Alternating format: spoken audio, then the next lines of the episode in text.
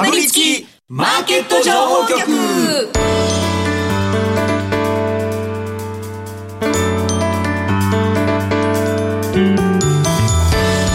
金曜夕方はラジオにかぶりつき皆さん1週間お疲れ様でした。進行役の八木ひとみです。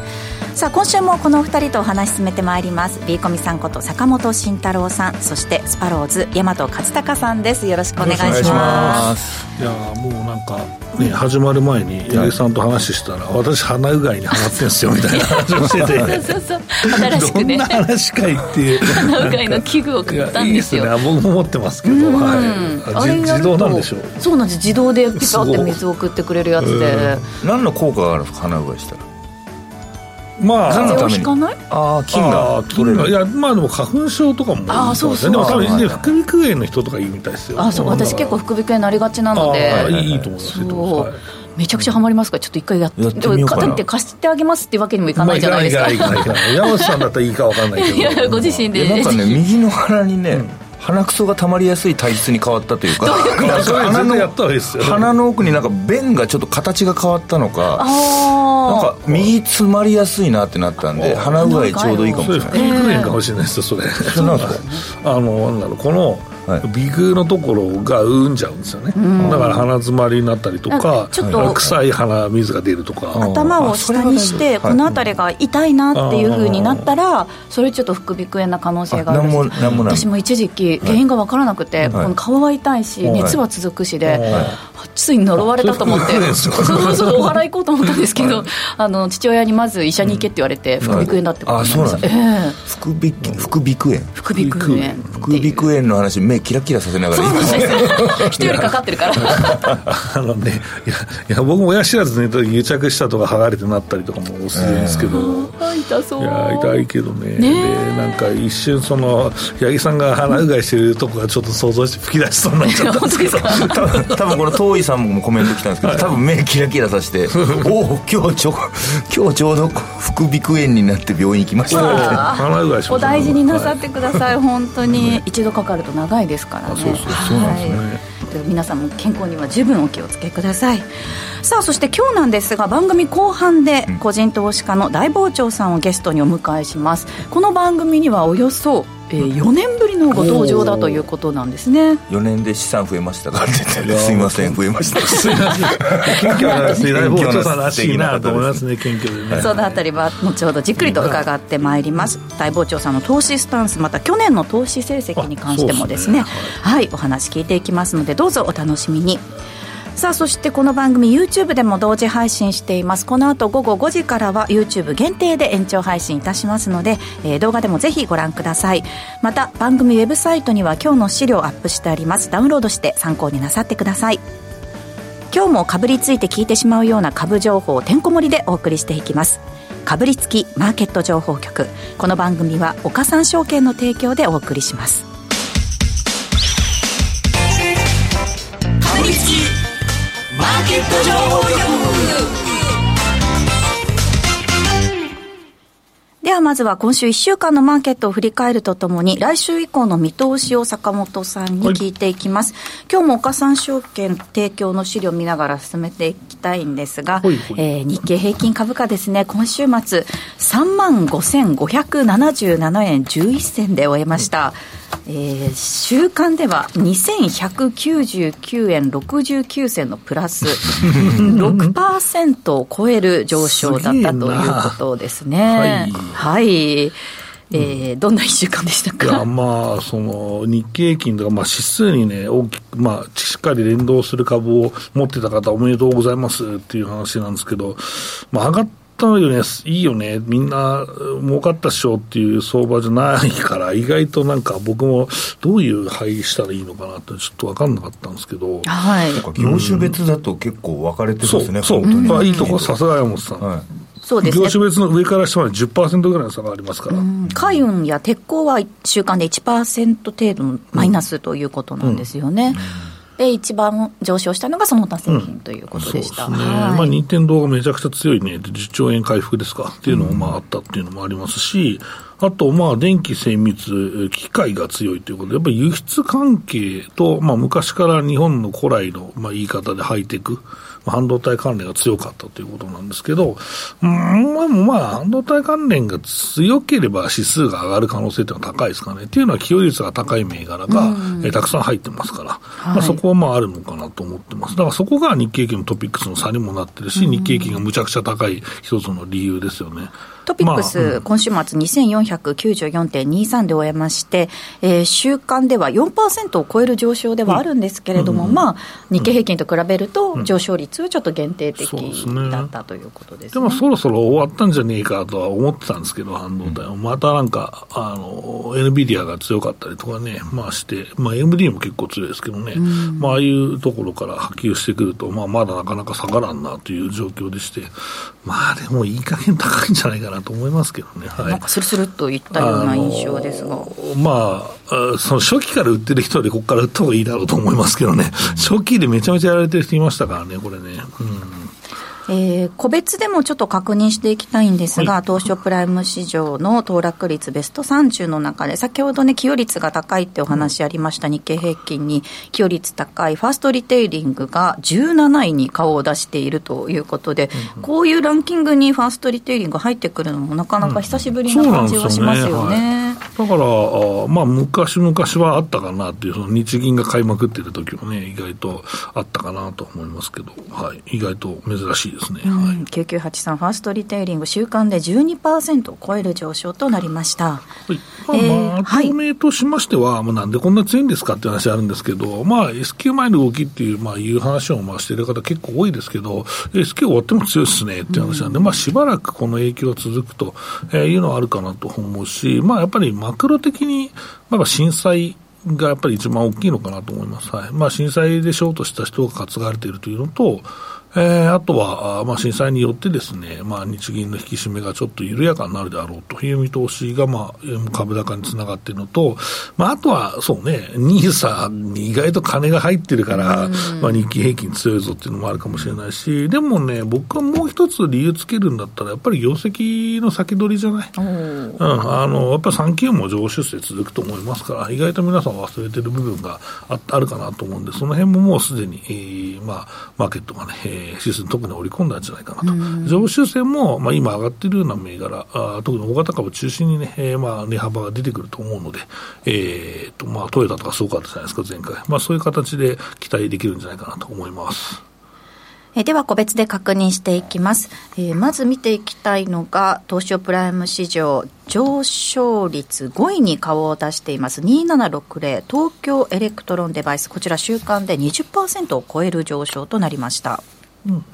まあ、ここはですね、まあ、理由っていうのはまあないですけども、半導体関連の出遅れ物色というところなんですかね、これね。えー、なんですけど、まあ、実際もう、これが商社の、まあ、商社といっても、実際も商社じゃないところのビジネスもあるんですけど、まあでもやっぱり、基本も見方としては、まあ、商社の部分なので、うん、これって本当に、えー、まあ、株価切り上がっていいの？っていうところは、まあ、あるんですけど、でも意外と商社はね、マクニカと含めて、意外と半導体商社が強いので、まあ、半導体が強いから循環物色が続いているっていうことなのかなと思って見てますけどね。3132マクニカホールディングスも、えー、上昇率今週11位に顔を出しているということで、週間で14%近い上昇です。はい、2760東京エレクトロンデバイス、今週末6060円で終えています。そして上昇率トップに顔を出しています。3778桜インターネット、こちらは、えー、1週間で30%近い上昇だったということですね、そうですね、まあ、再度物色というところなんですかね、これはね、一応、国策として生やされている部分があって、まあ、自治体もね、えー、桜インターネットのまあサーバーを、まあ、国内のサーバーを使うと。えー、クラウドを使うという話がまあ出てきて、まあ、えー、期待外がずっと続いているというところなんですけど、すごいね。去年の11月末からかん、ちょっとね、同意づいた印象ですけれども、うんすごいですね。すごいね。なんかこれって本当に、まあ PR いくつかっていうと、みんな見てねえと思うのが115倍になってんだよね。で、まあ一応今期の業績は一応伸びる予想なんだけど、まあ3、4倍ぐらいかな、前年に比べて。だからそれ、で、まあ見ると株価って3倍以上になってるから大丈夫かみたいなところもあるので、まあやっぱりその国策といえど、まあ目つぶって買ってる人はちょっと気をつけた方がいいんじゃないかなと思って、まあ空売りしろとは言わないですけどね、えー、その方があるかなと思ってます。えー、3778桜インターネット今週末2745円で終えています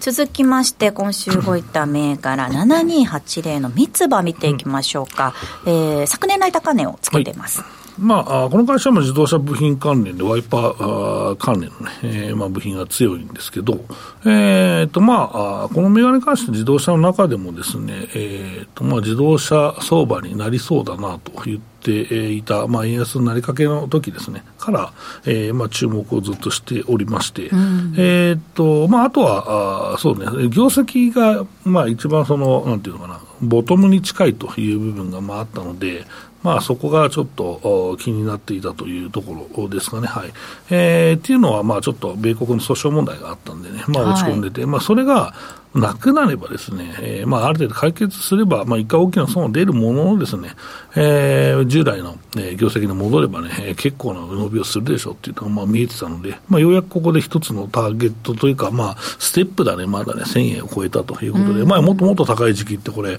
ありましたから、えー、と、まあ、そこに向けてですね、まだ業績回復してきたら行く可能性っていうのは十分にあるし、あとこのワイパーとか、その、まあ、シートベルトとか昔ありましたけど、いろんな問題がね。なんですけど、えっ、と、この手の会社というのは、うんまあ、残存者利益をやっぱり享受できるんですよね、やっぱローテクじゃないですか、でかつ EV になっても減らないと、えー、ワイパーは多分残るであろうということなので、えーまあ、かなりいいなという話をしてて、今期の業績も強気だったので、それをちゃんとトレースしてくるし、今今でも PR は5.8倍ですよ。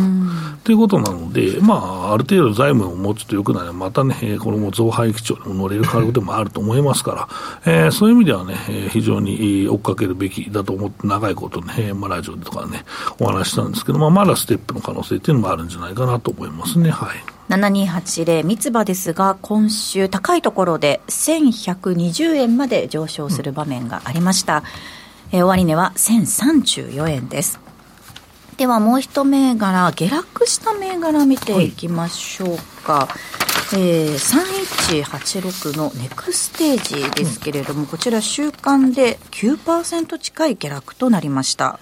はい、えー、ネクステージはですね、まあ、中古車販売の、まあ、買取販売の会社というのも皆さんご存知だとは思うんですけど、えー、っと、まあ、この前発表された、あれですね、えー、っと、業績が大幅減期になっていたと。いうことで、これもちょっと、ビッグモーターがいろんな問題があったので、まあ、この、えー、まあ、残存者利益を享受できる銘柄なのかなと、えー、いうのがですね、まあ、あってですね、まあ、意外と人気化したんですけど、うん、まあ、実は、えーまあ、ここもかと。えー、いうことで、まあ、えー、ちょっとね、えー、それがあ悪影響を及ぼしましてね、えー、業績がかなり悪くなってしまったと、えー、いうことでございます。まあ、そこが、あまあ、えー、株価にも業績にも跳ねているというところですね。3186ネクステージ今週末2338円で終えています。もう一銘柄見ていきます。東証スタンダードからですね、4059のマグマグです。えー、こちらなんですけれども、うん、えー、先月28日頃から大きく上昇し、1月5日終値での高値と比較して、今週大きく下落と、かなりあのアップダウン激しい動きということなんですね。すね。はい、まあ、ここはですね、あのまあ、あの、マグマグって皆さん、まあ、インターネット黎明期をちょっと過ぎたぐらいから、このメールマガジンで一世を風靡したまあ会社で、まあまあ、有料のこのメールマガジンですとか、あとは、えーと、なんだ、有料とあとは、あその広告をね、無料につけるというビジネスモデルだったんですけど、うん、でまあ、その中、最近ちょっとと業績がね、低迷している中ですね、今社長が変わられたりして、今日若めな方が社長なのかな。で、まあそこで、まあ次の起死回生の一手ということで、ジム・ロジャースさんのですね、メールマガをですね、えー、まあ始めますという話にこうなってまして、非常に期待がですね、集まっているというところですね。はい。非常に値動きが荒い、えー、2週間でしたと。はい。4059マグマグですが、えー、今週末703円で終えています。ここまで今週のマーケットを振り返りました。お話の続きは延長配信で伺います。この後はゲスト大傍聴さんのご登場です。ここでお知らせです。岡さんオンライン。岡さんオンラインなら口座開設から最大3ヶ月間現物信用取引手数料を全額キャッシュバックいたしますキャッシュバック金額に上限はありません。さらにキャッシュバック期間終了後も定額プランなら売買代金100万円まで取引手数料が毎日無料。株主優待銘柄も取引手数料が無料です。現物信用合わせて最大200万円まで毎日無料。手数料に自信あり株式取引なら岡三オンライン。岡三オンラインは岡三証券株式会社の事業部門の一つです。当社が取り扱う商品等には価格変動等により元本損失元本超過損が生じる恐れがあります。投資にあたっては契約締結前交付書面等を必ずお読みください。金融商品取引業者関東財務局長金賞第53号。岡三証券株式会社。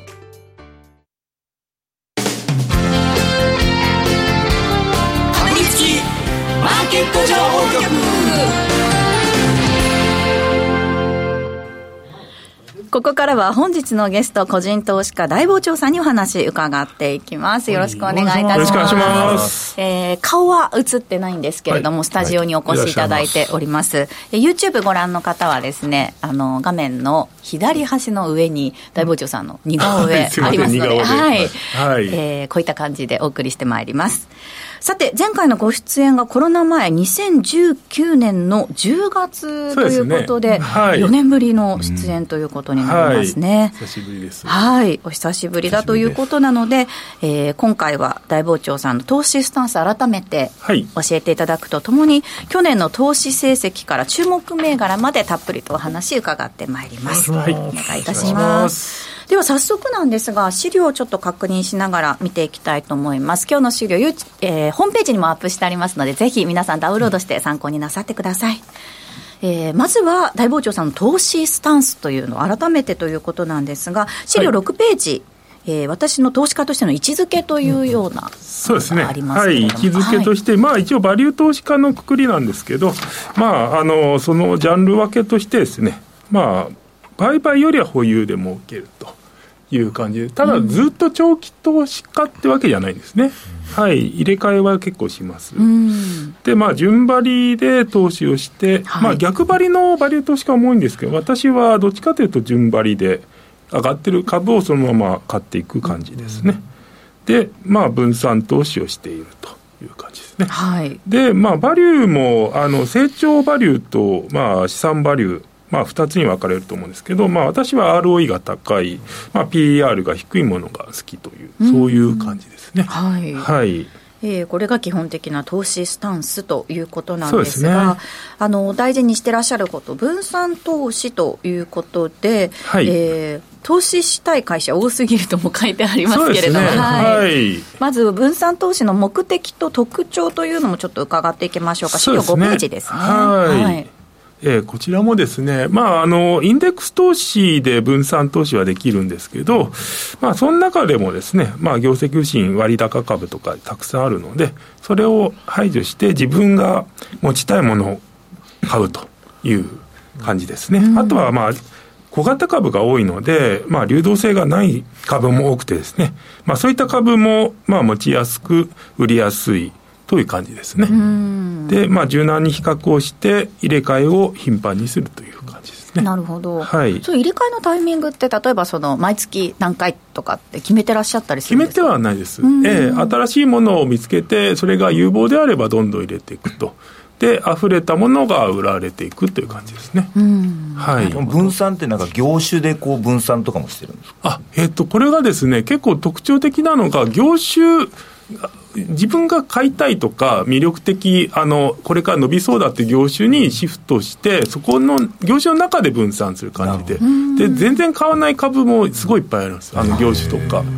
えー、あの、ものづくり系とか半導体とかは全然買わないですね、あまり。えー、不動産とか、まあ、あとは今伸びるであろうテーマとか、そういったものが多いですね。なるほど。そのテーマについて後ほどしっかりと伺っていきたいんですが、はい、ではそのテーマの中でもどこに投資するとかそのこういう銘柄はやめとこうみたいなのってどういうふうにせ、はい、あの選定されてるのかということで投資判断の訂正基準というのもピックアップしていただきました。はいそうですね。あの、PBR、PR とかは、まあ一般的なバリュー投資と同じなんですけど、まあ訂正基準っていうところですね。えっ、ー、と、まずまあ成長しないものは買わないと。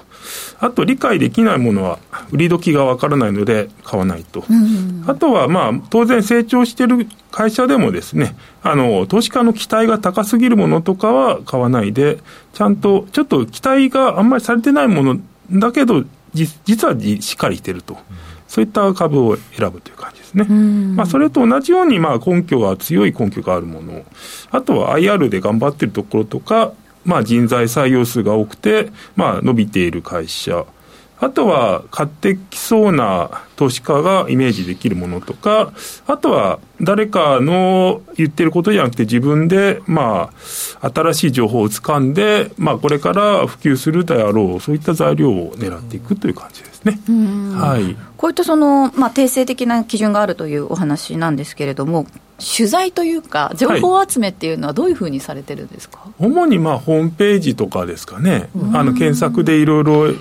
あとは会社の決算説明資料とか、はい、まあ、あの、そういった文字起こしされている情報ですとか、あとはいろいろ検索して、あと人材採用のホームページとか、まあ、あとは、専員、そういったあの業種業態の専門家の方のご意見とか、まあ、ツイッターとかも当然参考にします。なるほど。はい。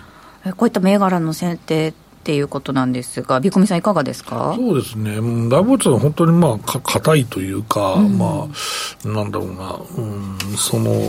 なんていうのかな、硬いんだけど、意外と上がる銘柄を、その、買ってることが多いんですよね。うん、で、山本さん、いつも会うときに、あの、自分の保有リストみたいなのいただくんですけど、はい、あの、おこれが新しく入った、新しく入った銘柄も色つけてくれてるんですよ。そうですね。でこれ新しく入ったんですかって見てたら、で、しばらくして半年ぐらいしたら、お、めっちゃ上がってんじゃねえか、みたいなことも、そう、結構あったりして、面白いなと思ってるんですけど、はい。理想ですよね。硬くて上がるって。そうそうそうそう。だからそれができたら、本当そう。リスク入りたんじゃないですか。そう、それだと思うよ。だから、結局、だから高すぎるなと思う銘柄はあんまり入ってないし、っていうのはやっぱりもう PR 見ますっていうところに帰結するのかなと思ってますけどね。そうですね。ええ結構投資家評価の下落って結構手痛くて、業績伸びてんのに株価下がって、あるある。っていうのは多いので、まあそれはつかまないようにしようと。なるほど。はい。これあの、買いそうな投資家層がイメージできるっていうのは、えーと、はい、その株を買いそうな例えば、まあ、PBR 低くて、まあ、資産バリュー株の人がこういった狙いで買ってくるだろうとか、例えば大株主が TOB をすると期待するんじゃないかとか、あとはこれが、まあ、例えばこういうあの業績予想を出したらあの今はちょっと業績落ち込んでるけど来期の予想例えば四季報でいい予想を出しててそれが出たらちょっとあのそういったのが好きな投資家が買ってくるんじゃないかとか、あとは配当が、あの来期はこれぐらい配当が増えそうだから、それで配当を注目する人が買ってきそうだとか、あとはまあチャートとかの形見て、そろそろもうあの底を打って反発してるように見えるからそういったのが好きな投資家が買ってくるんじゃないかとか。やっぱ他社のを立場を考えるっていうのは大事なことにまあそうだし、うん、あとよくライボートさんがやられる投資とか、その材料みたいなものって、普通に、まあ、ニュース見てなんか上がりそういいなって個人投資家買うんだけど、まあその会社があって、その会社の中の、そのまあセグメントにこう分かれてるわけじゃないですか。でまあまあ、その中で新しいその技術なりものをやってますと。で、これが大体10%でしたっけ、最低でも、ぐらいの売り上げが、まあ立つような見込みがあると、まあその、その会社のこの材料は、えー、業績にプラスになるんだよみたいなまあ話をまあされたのを結構覚えてるんですけど、だから、まあ、ただ、やみくもにこれいいわって買うわけじゃねえよっていう、もうそうそういう話です、ね、業績への影響度っていうのもしっかり見てということなんですね、はい、結構ヒット商品とかでね、もてはやされることもありますけど、それで実際の業績どう反映されるのかっていうのが、うん、はい、超大企業だったらほとんど変わらないわけじゃん、売上利益が。はい、そうですね。そうですね確かにこれ僕結構大事かもしれないですね。僕にとっては、買いそうな層ってなんか。そうそう。あのなんですかね、と投資をこうギャンブルとしてやりそうな層みたいな僕のイメージがあるんですけど 信用倍率が高いみたいなえなんか結構みんな 上下がこう激しくなったりするのあるじゃないですか、それじゃないニーサで買ったやつばっか上がるんですよなんか、あー足元そんな感じ。手手堅堅いとも思って買ったやつは調子いいんですけど、そうじゃないやつで負けるんで、こっちにシフトした方がいいなって今のす。ごく思い重ます要にということですね。えーでは、その大傍聴さん、去年は、2023年はどういった投資成績だったかというのも、ちょっと、えーお話しいただきたいと思うんですが、はい。まずは全体のまとめ、全体感からしていかがでしたでしょうか？そうですね、まあ、去年は大体プラス35%ぐらいで、まあ、日経平均よりちょっといいぐらいだったんですけど、まあ、自分の中では結構逆風の相場感で、まあ、資産バリューとかですね、半導体とか、あんまりあの物色の中心ではなかったもの、あと設備投資系の株ですね、それが、まあ、どちらかというと相場良かった。まあ私の好きなですね、小型株で ROE が高いものっていうのは物色の対象外だったんですよね。まあそれで、まあ仕方ないので信用取引で20%ぐらい増やしてですね、まあその結果成績が上がったという、まあちょっと格好悪いんですけどね、まあ量を増やして、儲けを増やしたという感じですねあとは過去の利益どんどん蓄積して、まあもちろん使ってはいるんですけど、まあスノーボールのようにですね、膨らんでって、それで利益額がどんどん増えていったという感じですね。はい。えー、35%ということですが、山本さん、いかがですか？羨ましいです すごいね。さん去年厳しかったっていうそう話ですねもうされてましたもんね。スノーボールって言われましたけど、小さなスノーボールを 転がさずに投げちゃって壊れてます。一回でもでかくなったんでしょ一回でかくなったけど、でもちょっと剛速球すぎたんで割れちゃいました。ちょっとある程度大きくなったから僕のスノーボールが。投げてみようと、はいなるほど。